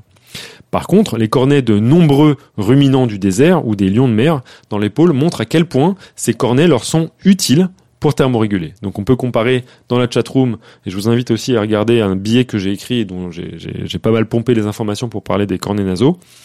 Euh, Qu'est-ce que je crois que le titre de l'article c'est euh, pour euh... non j'ai oublié. C'était une bonne blague pourtant. Bon bref, je vous mets les cornets nasaux là d'un mouton dans la chatroom. Et coup pour coup, je vais vous mettre aussi les cornets nasaux extrêmement développés d'un lion de mer. Et vous pouvez voir que c'est quand même vachement classe. Alors, Euh. oui. Question, ça ressemble un peu à des poumons au final, non? Enfin, la structure des alvéoles. Alors, pour, pour le lion de mer, Ouais, pour Oui. le lion de mer. en fait, parce que alvéole ou euh, cornets nasaux de, de lion de mer, l'idée sous-jacente est de d'augmenter Ouais. tout simplement la, la surface en, en contact avec euh, le milieu extérieur. Donc poumons et euh, cornets sont en contact avec le milieu extérieur. Et pour augmenter la surface, généralement, c'est l'idée, c'est de faire des fractales, quoi. Donc les alvéoles pour les poumons et ici des, des replis de cornets pour euh, pour les lions de mer. Alors, pourquoi évoquer les cornets des, des- dans les museaux lorsqu'il est question de système d'échange de chaleur à contre-courant hein, Parce qu'on n'avait pas perdu notre euh, notre sujet de, de, de vue. Eh bien, en fait, pour comprendre pourquoi c'est un système d'échange de chaleur à contre-courant, il faut se pencher sur la circulation sanguine qui traverse ces cornets. Et ceux-ci sont essentiellement traversés non pas par des artères, mais par un système veineux. Et ce qui est particulier, c'est que chez les moutons, les gazelles et d'autres ruminants, euh, qui vivent généralement dans des conditions désertiques, les très nombreuses vénules qui traversent leur cornet transportera du sang qui va se retrouver refroidi dans les cornets nasaux. Parce que les cornets nasaux sont en contact avec l'air froid extérieur. En tout cas, l'air plus froid que, euh, que leur corps. Et donc, en plus, comme il y a de, de la, de l'eau sur les cornets nasaux, il va y avoir évaporation locale, ce qui continue de refroidir le sang veineux en contact avec les cornets nasaux. Or, ce sang... Tup exprime de manière assez ostentatoire à quel point il en a ras le cul de Mais parler non, de c'est pas vrai en plus. C'est pas grave. Je sens, je sens absolument aucune différence euh. avec mes cours en claque. Il n'y a pas de problème. Qu'est-ce qu'il est en train de bailler? Non, Ouais. j'ai eu un- un- une crise de bâillement incontrôlée euh, et il a joué Il dessus tripote pour les me cornets nasaux? C'est ça. Je crois qu'il thermorégule. Je thermorégule exactement, rien de plus. Donc, je suis en plein dans le sujet. Donc, euh, le sang veineux qui est en contact avec les cornets nasaux, lui, il va refluer vers le cœur, mais dans son trajet, il va s'accumuler dans une sorte de boursouflure veineuse qui se trouve sous le cerveau, quelque chose qu'on appelle le sinus caverneux. Une grosse boule, c'est comme si vous aviez une sorte de, euh, je sais pas, une varice géante de, de veines juste sous le cerveau. Alors généralement, le, le réseau de nos veines est totalement dissocié du réseau de nos artères. Là, la particularité de ce sinus caverneux, eh ben, c'est qu'il est traversé par une artère. Alors je répète parce que c'est quand même uber euh, compliqué et uber euh, chelou. Une artère, traverse une structure veineuse. Normalement, c'est pas comme ça que ça se passe hein, dans la nature. Donc, c'est chelou, mais c'est très pratique pour refroidir le sang artériel qui va affluer vers le cerveau. Je vous rappelle que le sang artériel, lui, il vient du noyau. Et le noyau, il peut être à 37 degrés chez nous, mais chez des animaux du désert, il peut être à 37, 38, 40 degrés. Parce que euh, généralement, leur température interne, elle est beaucoup plus importante du fait que la thermogénèse est tout de même assez importante et la thermolyse moins importante que, euh, que possible. Du coup, l'artère qui va vers le cerveau, elle est localement baignée par un sang veineux qui a été refroidi dans les cornets nasaux. Chez les ruminants désertiques, ce n'est pas une artère, à vrai dire, qui passe dans le sinus caverneux, mais c'est un véritable réseau d'artérioles pour augmenter la surface de contact dans le sang qui est refroidi puisqu'il provient des cornets nasaux. Ce réseau, on l'appelle le rete mirabile en latin, mirabile, pardon, rete mirabile, ce qui signifie le réseau admirable. Admirable à tout point de vue, parce qu'il est composé de nombreuses petites artères qui offrent donc la plus grande surface d'échange de chaleur à l'intérieur du sinus caverneux, ce qui aura pour effet de refroidir plus efficacement le sang artériel en direction du cerveau. L'échange de chaleur se faisant dans le sens du chaud vers le froid, je vous rappelle. On comprend donc que le sang veineux se réchauffe au contact du sang artériel et donc n'est pas trop froid lorsqu'il parvient au cœur. Et on a donc bien un système d'échange de chaleur à contre-courant, puisque le sang veineux qui était froid se réchauffe pour aller vers le cœur, et le sang artériel qui était chaud se refroidit pour aller vers le cerveau. Alors c'est hyper important pour les gazelles, qui peuvent supporter des chaleurs de près de 40 degrés Celsius dans la plupart de leurs organes, sauf le cerveau. Si le cerveau est à 40 degrés Celsius, mort cérébrale. Donc ça, c'est très très efficace pour justement sauver les euh, gazelles ou autres ruminants du désert d'une surchauffe du cerveau. Et à l'instar des gazelles, des animaux homéothermes comme euh, les phoques ou les cétacés ont également des systèmes d'échange de chaleur à contre-courant, mais cette fois-ci parce qu'ils vivent dans des milieux froids. En effet, chez ces animaux, par exemple, vous avez les nageoires pectorales, dorsales ou la queue qui sont dépourvues de graisse. Donc normalement, la graisse, ça permet d'isoler du milieu extérieur. Et là, vous avez des organes qui sont dépourvus de graisse. Donc on, diminue l'isolation, on augmente la possibilité d'échange de chaleur avec le milieu. Donc c'est mal isolé. Eh ben, ces expansions, elles reçoivent de nombreux vaisseaux sanguins et elles sont bien irriguées. Ça paraît très paradoxal. Mais l'organisation de ces vaisseaux sanguins, dans ces structures qui sont relativement peu épaisses, sur une grande surface, eh ben, va permettre de dissiper des quantités importantes de chaleur. Vous voyez que sans contre-courant, le sang revenant vers le corps serait bien plus froid.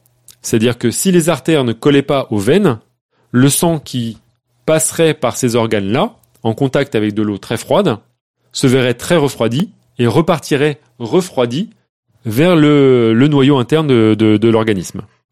Cette fois-ci, le réseau admirable mis en place fait que les vénules revenant des extrémités sont en fait en contact avec les artères.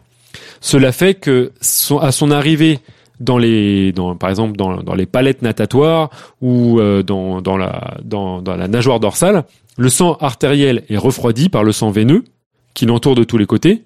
Il atteint ainsi la périphérie, pré-refroidi, ce qui limite les pertes caloriques au contact de l'eau. La chaleur a été transférée vers, le sang veineux, qui est donc réchauffé avant son retour dans la partie centrale du corps. Ce système existe aussi chez les humains. On a nous aussi un système d'échange de chaleur à contre-courant pour pouvoir lutter efficacement contre le froid, notamment dans nos, euh, dans nos membres, dans lequel en fait on a un système veineux profond et un système veineux périphérique. Or, en fonction des saisons, on va utiliser tel ou tel système pour pouvoir thermoréguler. Donc nous, par exemple, dans la lutte contre le froid, la majeure partie du sang veineux de nos membres remonte par les veines profondes. Et ces veines profondes, elles sont en contact avec le sang artériel. Donc on a un réseau profondément enfoui dans nos papates.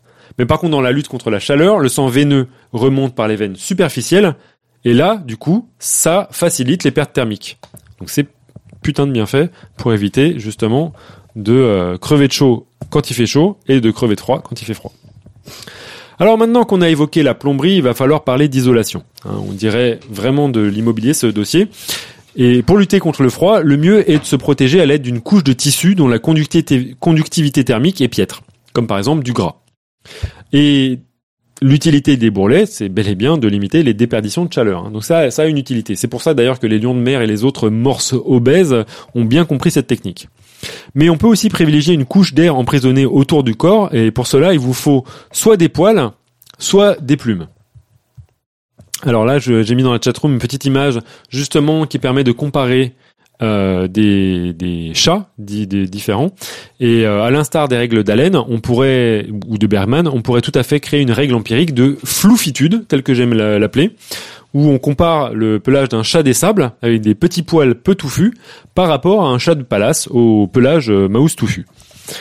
Les chats, comme plein de mammifères et même d'oiseaux, peuvent aussi moduler l'état de leur fourrure ou de leur plumage à l'aide de muscles associés à leurs poils.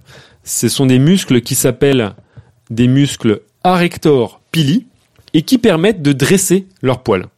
Et il n'y a pas que pour la thermorégulation que ces muscles, peuvent être sollicités. Ils peuvent être sollicités en diverses circonstances.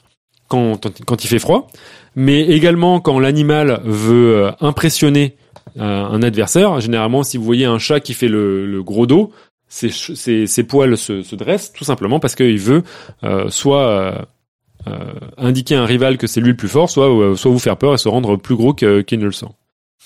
Et chez nous, les humains, ben, on, on possède encore tous ces, ces pili, même si euh, le rôle dans la thermorégulation il est complètement ridicule.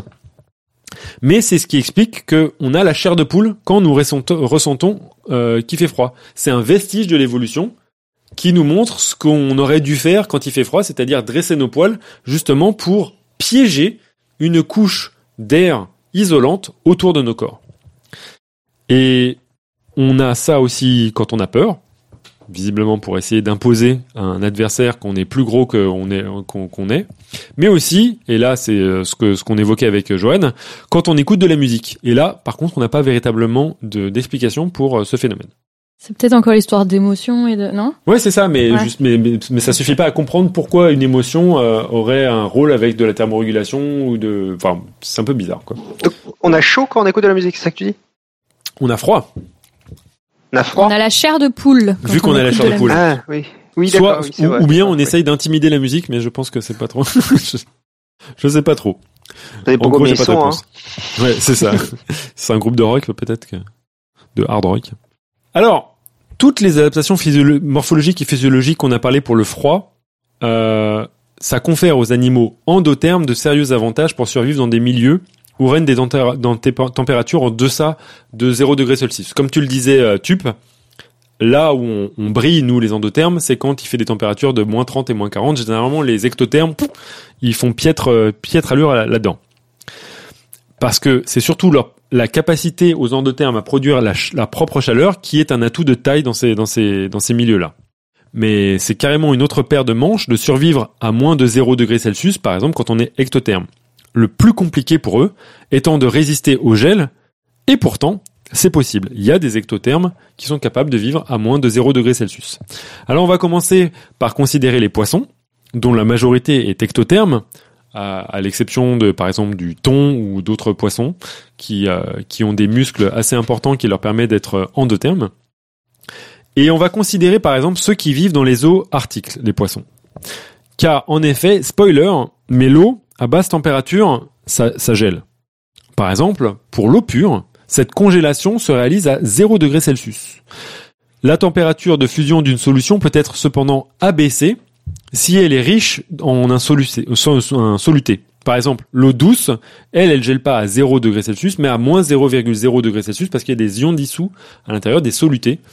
Et nous, le plasma de notre, de notre sang, donc d'un vertébré, ça gèle normalement à moins 0,8 degré Celsius. On remarquera donc déjà que les poissons arctiques ont un plasma plus riche en soluté, puisqu'ils gèlent à moins 1 degré Celsius.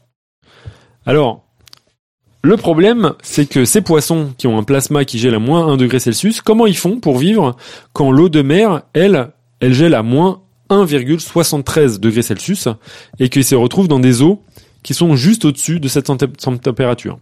En gros, ça signifie que dans ces conditions, le plasma devrait geler et donc on a le paradoxe que certains poissons pourraient congeler tout en étant dans de l'eau liquide. Et pourtant, certains poissons peuvent utiliser des propriétés particulières des liquides en surfusion pour survivre. En effet, la congélation consiste tout simplement à ordonner les molécules d'eau en cristaux. Cette organisation se réalise préférentiellement autour de noyaux de cristallisation ou d'impuretés. On appelle ça des agents de nucléation. Sans ces agents de nucléation, eh ben, l'eau peut être dans une température en deçà de son point de congélation tout en restant à l'état liquide un liquide peut passer sous sa température de fusion, et on dit qu'il se maintient dans un état instable de liquide. Vous avez peut-être déjà vu des vidéos sur YouTube dans lesquelles vous avez de l'eau qui a été congelée avec euh, absolument donc de l'eau très très très pure qui a été congelée sans perturbation et que euh, on peut ensuite euh, transformer en glace à la moindre perturbation ou lorsqu'on la met en contact avec un petit cristal de glace. Donc, pour les espèces de poissons vivant en profondeur, le jeu va être d'éviter les cristaux de glace et minimiser le métabolisme. Pour les poissons en surface en hiver, éviter les cristaux de glace, en fait, c'est pas possible. C'est impossible. Du coup, ceux-ci, soit se barrent dans des zones plus chaudes, soit produisent ce qu'on appelle des protéines d'antigel. On appelle ça des substances cryoprotectrices. D'une part, ces substances diminuent le point de congélation, et d'autre part, elles préviennent la formation de cristaux de glace. Alors l'augmentation du point de congélation, ça peut être réalisé en augmentant la concentration du soluté. Je vous rappelle, l'eau par exemple de mer, elle est riche en soluté, c'est pour ça qu'elle euh, congèle à moins 1,73 degrés Celsius. Certaines substances sont particulièrement efficaces pour cela, comme les alcools euh, polyhydriques, comme euh, le glycérol, le sorbitol, le mannitol. D'autres substances antigel entourent des cristaux de glace naissants, pour empêcher leur propagation et leur action sur le reste du liquide. Ce sont souvent des protéines et leurs concentrations peuvent être minimes tout en conférant une efficacité importante. Le problème, par contre, c'est un peu un côté ballot, c'est que ces protéines protègent les cristaux de glace, qui vont donc pouvoir se maintenir même si la température passe au-dessus de 0 degré Celsius. Ça fait pas très très propre dans le sang du coup. Et puis, il y a les organismes ectothermes qui n'évitent pas la congélation, mais qui vont la chercher. Ils la ménagent. On trouve ces capacités chez une centaine d'insectes, quelques invertébrés, des balanes, des moules et un certain nombre de vertébrés comme euh, quatre espèces de grenouilles, une espèce de salamandre, deux espèces de tortues et une espèce de couleuvre, euh, qu'on appelle euh, le serpent jarretière, et enfin un lézard vivipare. Tout, toutes les fonctions physiologiques, hormis l'activité neurologique, vont être supprimées. Il n'y a plus de battement de cœur, pas de circulation sanguine, aucun métabolisme. Pour réaliser cet exploit, tout est mis en œuvre pour préserver le milieu intracellulaire. Parce que si des cristaux de glace se forment dans le milieu intracellulaire, c'est fini pour, euh, pour, ces organismes. Les cellules vont mourir. Alors, à moins que ce soit des cellules qui soient destinées à mourir, c'est vraiment pas bon pour l'organisme. Du coup, on dit que la congélation, elle est ménagée parce qu'il y a protection des organites, des connexions intercellulaires et des membranes cellulaires, mais par contre, l'eau va geler dans l'espace extracellulaire. C'est en dehors des cellules. Ça veut dire quand même 63% des liquides corporels. D'autre part, pour éviter les fractures de membrane et les dégâts, la cristallisation doit être lente. Donc l'aménagement de cette cryogénisation, elle se fait lentement. Dès que les premiers froids vont arriver, les animaux vont créer des germes de cristallisation. Des cristallisations, c'est eux-mêmes qui vont favoriser la présence de cristaux de glace dans leur euh, milieu extracellulaire. En effet, des protéines de nucléation autour desquelles vont se former les premiers cristaux de glace vont être amoncelés dans le milieu extracellulaire.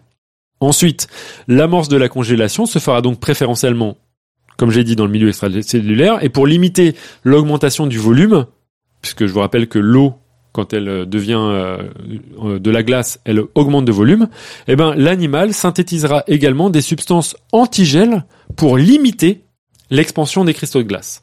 Donc on forme des cristaux de glace, on favorise leur présence, mais on empêche que ces cristaux de glace deviennent trop grands. Et ces substances antigèles, par exemple chez la grenouille de la forêt, Rana sylvatica, dont je mets un petit gif animé pour montrer comment cette fois-ci elle décongèle, eh ben, ces substances antigèles chez la grenouille, c'est essentiellement du glucose à haute concentration. C'est hyper bon. Miam. Si vous trouvez une grenouille congelée dans, le, dans la nature, goûtez-la, elle est très certainement fortement sucrée. C'est un peu un bonbon, quoi. Exactement, c'est un bonbon amphibien. Alors, goût amphibien, goût, goût crapaud. Euh, la formation des cristaux de, glace dans l'espace extracellulaire peut être dangereuse quand même pour la cellule parce qu'il y a un risque de choc osmotique. En effet, la cellule, si le milieu extérieur devient plus concentré en soluté, ce qui est le cas s'il y a une congélation qui se passe, eh ben, elle va perdre de l'eau. Alors pour lutter contre ces processus, il y a aussi une synthèse d'autres substances comme le tréalose qui justement limite le phénomène de perte d'eau. Alors, à ce moment-là, généralement, il est très très difficile de, finir un dossier sans évoquer le cas des euh, fameux tardigrades. Ces organismes qui limitent la congélation en entrant en anhydrobiose. Cette fois-ci, pour pouvoir survivre, à des températures très très hautes ou très très froides, ces fameux animaux vont subir une déshydratation des tissus au lieu de ménager la congélation, elles vont tout simplement perdre toutes les eaux. Comme ça, on évite que des cristaux se, forment et euh, tuent, les cellules de, l'animal. Euh, d'une part, en plus, la déshydratation permet de diminuer le point de congélation de l'animal. Alors on retrouve ce phénomène aussi chez les invertébrés comme les rotifères, hein, dont nous parlait Billy dans l'épisode 162, et les myriapodes ou encore les colombodes.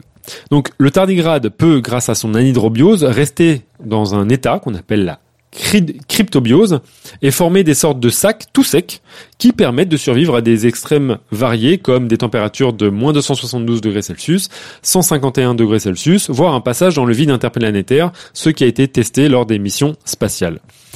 En étudiant d'un peu plus près le contenu qui se cache sous ces cuticules rabougris, des chercheurs ont même découvert que le peu de fluide restant s'organisait tel du verre biologique. Les tardigrades produiraient en effet des protéines capables de s'organiser en substances vitrifiées et de protéger ainsi le reste des protéines. Là, je vous mets dans la chatroom une, euh, un tardigrade qui, rentre en cryptobiose et on voit la perte d'eau euh, tout en euh, produisant ces, fameuses protéines capables de vitrifier l'animal. Et c'est terriblement efficace, même sur la durée. C'est-à-dire qu'il y a une équipe japonaise qui a récemment démontré que des tardigrades de l'espèce Acuntucus antarcticus, récolté congelé en Antarctique en 1983, donc ils étaient déjà congelés, eh ben on a pu les remettre, euh, ramener à la vie près de 30 ans plus tard. Et mieux, ces tardigrades de l'extrême se sont même reproduits et leurs œufs ont éclos avec succès. Alors, cette, euh, cette perte d'eau drastique d'eau sera donc la conclusion de ce dossier et l'ouverture vers un prochain dossier écophysiologie, si celui-ci bien sûr vous a plu, écophysiologie 2 on l'appellera, et qui traitera justement de la gestion hydrique chez les animaux et répondre à cette troublante question à laquelle je n'ai pas encore apporté les réponses. Pourquoi une raie cuite au beurre sent souvent la pisse? Sur ces derniers mots, je clôt ce dossier écophysio. Voilà. Parfait, parfait. Bah écoute, euh, j'ai tenu combien de temps? Euh, Ça va, t'es dans tes moyennes, une heure et demie euh, d'enregistrement. On est, oh, on n'est pas, ça vaut pas le coup de faire la remarque. euh, hyper, euh, ouais, marrant euh, ces histoires de régulation de, de chaleur. En fait, je presque curieux que tu viennes nous en reparler pour euh, tout ce qui est bactéries et compagnie, parce que Ah non, tout ce que t'as dit, j'ai l'impression que ça peut pas s'appliquer et que ça a l'air d'être un une autre planète, quoi. Pour les bactéries, il y a de très très nombreuses bactéries qui sont adaptées à des températures euh, très très très importantes. Euh, notamment, il y a une fameuse euh, technique de, de laboratoire, la PCR, qui utilise des enzymes provenant de bactéries qui euh, vivent à des températures au-dessus de 100 degrés Celsius.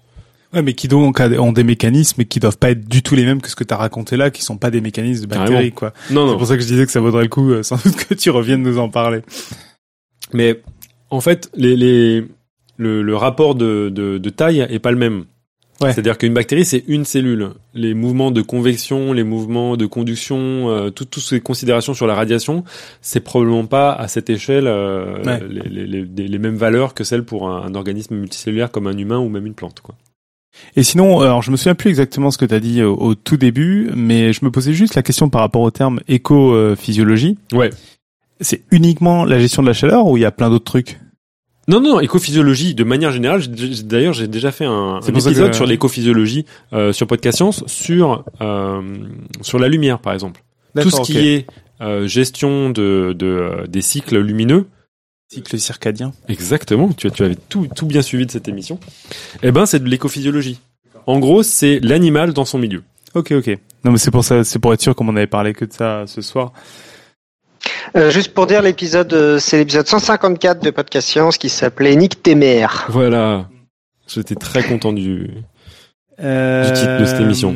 Est-ce qu'on a des questions? Est-ce qu'on a des questions? Euh, on a une question, je sais pas si tu as répondu ou si on l'a déjà pos- posté, j'étais peut-être en train de bailler. Euh, L'ornithorynque endogène ou exogène? Ou les deux pour faire chier comme Alors, l'ornithorynque, c'est pas endogène, c'est endotherme. L'ornithorynque est d'entotherme, mais par rapport aux euh, mammifères, la température est pas de 37 degrés, mais euh, plutôt de 30-33 degrés. D'accord. Voilà. Donc pas si chelou pour un... Finalement, là, là ça Pour va. un mammifère, il est plutôt classique. Ouais, ça va. Et les marsupiaux aussi, c'est c'est pas 37 degrés, c'est un tout petit peu moins. Euh, quel est l'âge de la plus ancienne forme de vie sortie de congélation? Alors il a mis congénation, mais je pense que c'est congélation. Genre dans des carottages glaciaires ou, je ne sais quoi. Alors le problème, c'est que c'est très difficile de répondre à ces questions parce que euh, il faut déjà définir la forme de vie. Notamment, il y a il y a pas longtemps, il y a une euh, des virus qui. Vous pouvez écouter le, dossier virus qu'on a fait avec Irène ju- justement sur cette euh, question-là. Il y a des virus qui ont été décongelés et là pour les dater, c'est particulièrement compliqué de les réaliser. Parce que euh, déjà, je saurais même pas exactement comment on s'y prend pour pouvoir euh, dater des, des virus. Mais Bah, on date la carotte pour le coup. Non? C'est pas con. Et bah du coup, je ne sais pas, tout simplement. Euh, on a une question de Yves qui vient de, qui vient de la poser. Comment font les organismes extrémophiles pour gérer la température du type? Les animaux qui vivent près de sources chaudes sous l'eau ou, ou autre chose très euh, extrême Eh ben, ça c'est une très très bonne question. Euh, le, de manière générale, ce qu'on voit comme adaptation, c'est que l'essentiel de leur métabolisme et de leurs protéines structurelles sont adaptés à ces températures-là. Donc c'est pas seulement euh, la gestion de la température comme euh, la, la thermogénèse, etc. D'ailleurs, juste euh, au passage, il n'y a pas d'organisme endotherme que qu'on retrouve à ces températures-là. Donc on disait ouais, nous on a des super avantages, etc. Euh, en l'occurrence, il n'y a pas d'endotherme qui se retrouve à des températures. Et ça c'est hyper chelou parce que dans les extrémophiles, il y en a qui peuvent survivre dans une hyper large gamme de températures. Non, très très Non. peu. À part Ah, le tardigrade, et on ne sait pas trop pourquoi. Euh, généralement, au contraire, c'est-à-dire que ce sont des organismes qui sont précisément adaptés à des températures extrêmes. D'accord. Voilà. Et donc euh, cette question, pour répondre à cette question, c'est que généralement l'ensemble des protéines qui forment ces organismes-là, euh, ou en tout cas l'essentiel euh, qui, qui leur permet de la survie, sont adaptés à se maintenir à des températures euh, adéquates. Ça, ça veut dire que, enfin, je sais pas s'il faut se représenter, mais les températures qu'on retrouve dans, dans, dans les sources chaudes sous l'eau, c'est des températures qui normalement sont pas adéquates à la synthèse de, de protéines, etc. Donc tu as, tout un ensemble de protéines qui sont euh, retrouvées euh, altérées pour pouvoir permettre la survie. Donc c'est probablement quelque chose qui est arrivé euh,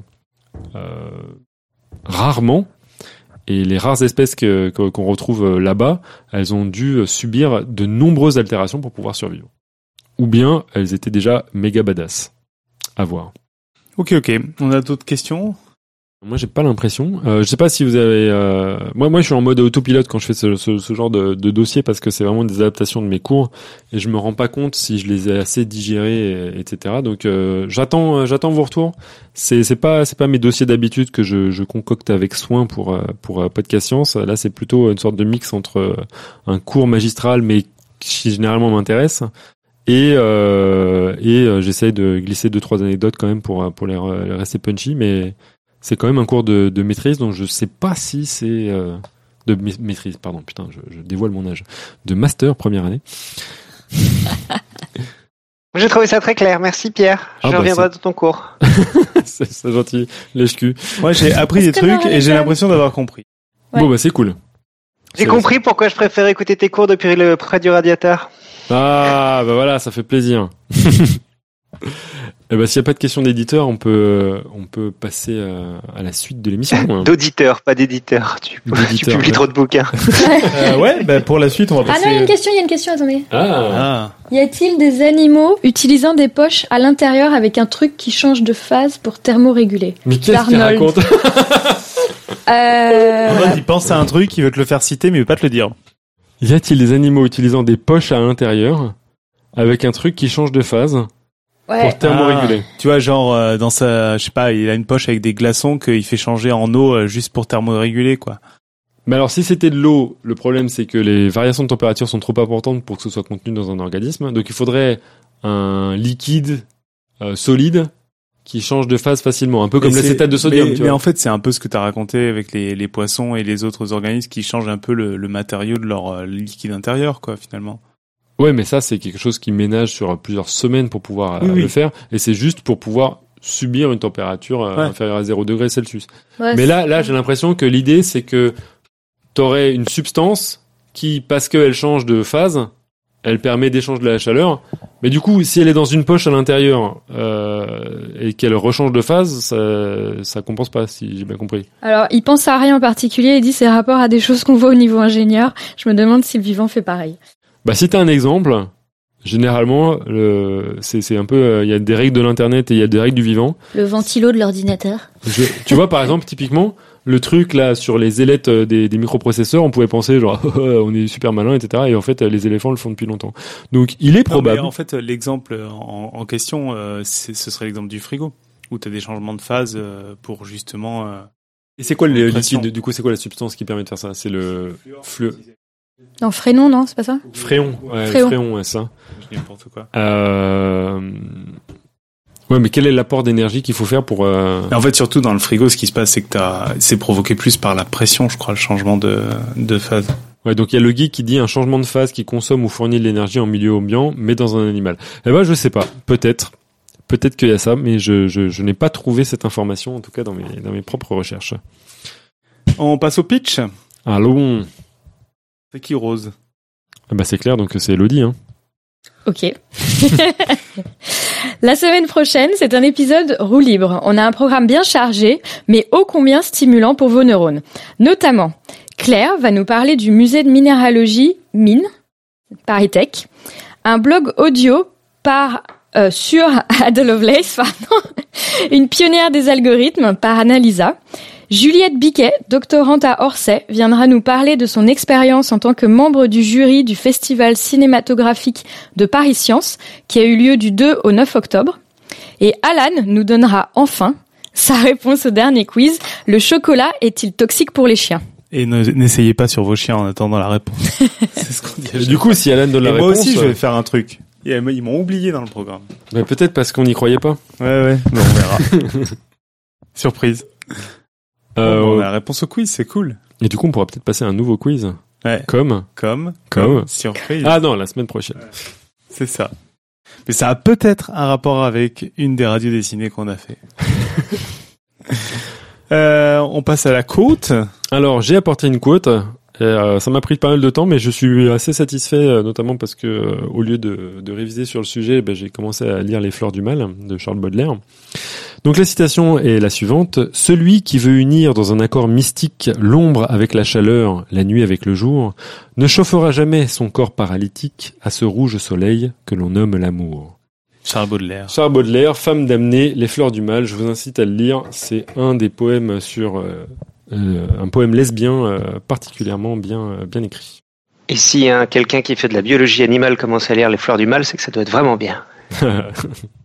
Alors, on passe au quiz du mois, puisque on a déjà spoilé. euh, Bah ouais, le quiz du mois, bon bah vous euh, vous, vous le connaissez euh, fi- finalement. C'est-à-dire que le quiz du mois, c'est le chocolat est-il toxique pour les chiens Info ou intox Envoyez-nous vos réponses. N'essayez pas avant la réponse. Et, et voilà pour euh, et vous aurez la semaine prochaine une vraie réponse par Alan pour savoir si c'est toxique ou pas. et peut-être l'annonce Euh, d'un décès chez. euh, Alors posez-vous la question quand même et puis essayez de, de nous répondre. Le truc, en fait, on a on a fait ce quiz parce que euh, il y en avait certains chez nous pour qui ça paraissait évident, d'autres moins. Donc euh, bah voilà, on s'est dit. Irène donne du chocolat à son chien, par exemple. Voilà. Voilà, mais ne le faites pas. Et est-ce que le bordel qu'on a mis tout à l'heure dans la chatroom mange- peut manger du chocolat Ah, le tardigrade. Euh, comment non non la- la- Non, le poney à- le poney Ah, le, le- Le chien le renard poney. poney. Le Le, renard poney. Oh, je suis sûr, il peut manger tout. Super pouvoir. Exactement. Et il pète des arcs-en-ciel aussi. on passe au Patreon. Ah, mais je sais à quoi il me fait penser, c'est Bambi. C'est Bambi quand il se pète la gueule au début parce qu'il a des trop grandes pattes. Ouais, mais avec une tête de renard, du coup. En fait, un- il aurait fallu que tu enclenches ton mode euh, hélium pour Ouais. pouvoir dire cette phrase, parce que ça. ça. aurait été plus euh, plus raccord. On passe au Patreon. Donc le Patreon, euh, bah, pour euh, pour vous rappeler, c'est que c'est euh, c'est notre seule source de revenus dans dans le podcast. Donc c'est une manière de nous soutenir si vous avez envie. Donc on fait pas de pub commerciale, c'est vraiment le, le seul truc. C'est un outil qui s'appelle Patreon où vous pouvez aller sur un site internet qui permet de faire des dons en ligne. Et puis l'argent que vous nous offrez sert à, acheter des logiciels, du matériel d'enregistrement, des déplacements, des frais nos invités. Je crois que le prochain achat en, en ligne de mire, ça va être une, valise pour vous dire des choses importantes. Euh, voilà, en tout cas un immense merci à ceux qui nous aident et on vous met un lien sur Patreon dans les notes de l'émission et sinon vous nous trouvez aussi sur leur site internet euh, en faisant une recherche ou sur notre site internet. Et, et voilà, euh, on peut peut-être repréciser ce que c'est parce qu'on ne le précise pas souvent. Euh, donc ça consiste à dire que vous nous donnez une certaine somme tous les mois, Euh, la somme que vous voulez, vous arrêtez quand vous voulez et, et voilà, c'est à peu près tout. On a une grosse annonce, je crois, Ouais, qui a été euh, Bien spoilé. spoilée en début d'émission. c'est pas grave. Qui s'en charge? Donc c'est la classe, c'est le top du top, on n'aurait pas pu espérer mieux. Elodie Chabrol, ici présente, la brillante Elodie Elodie Chabrol, qui est directrice de Pint, ah oh, putain, de, de Pint, De Pint. Pint de of Pint Science, of ouais. Science, France, a intégré l'équipe de Podcast Science. Voilà, donc on est super content. Euh, Joignez-nous pour lui souhaiter la bienvenue dans l'équipe.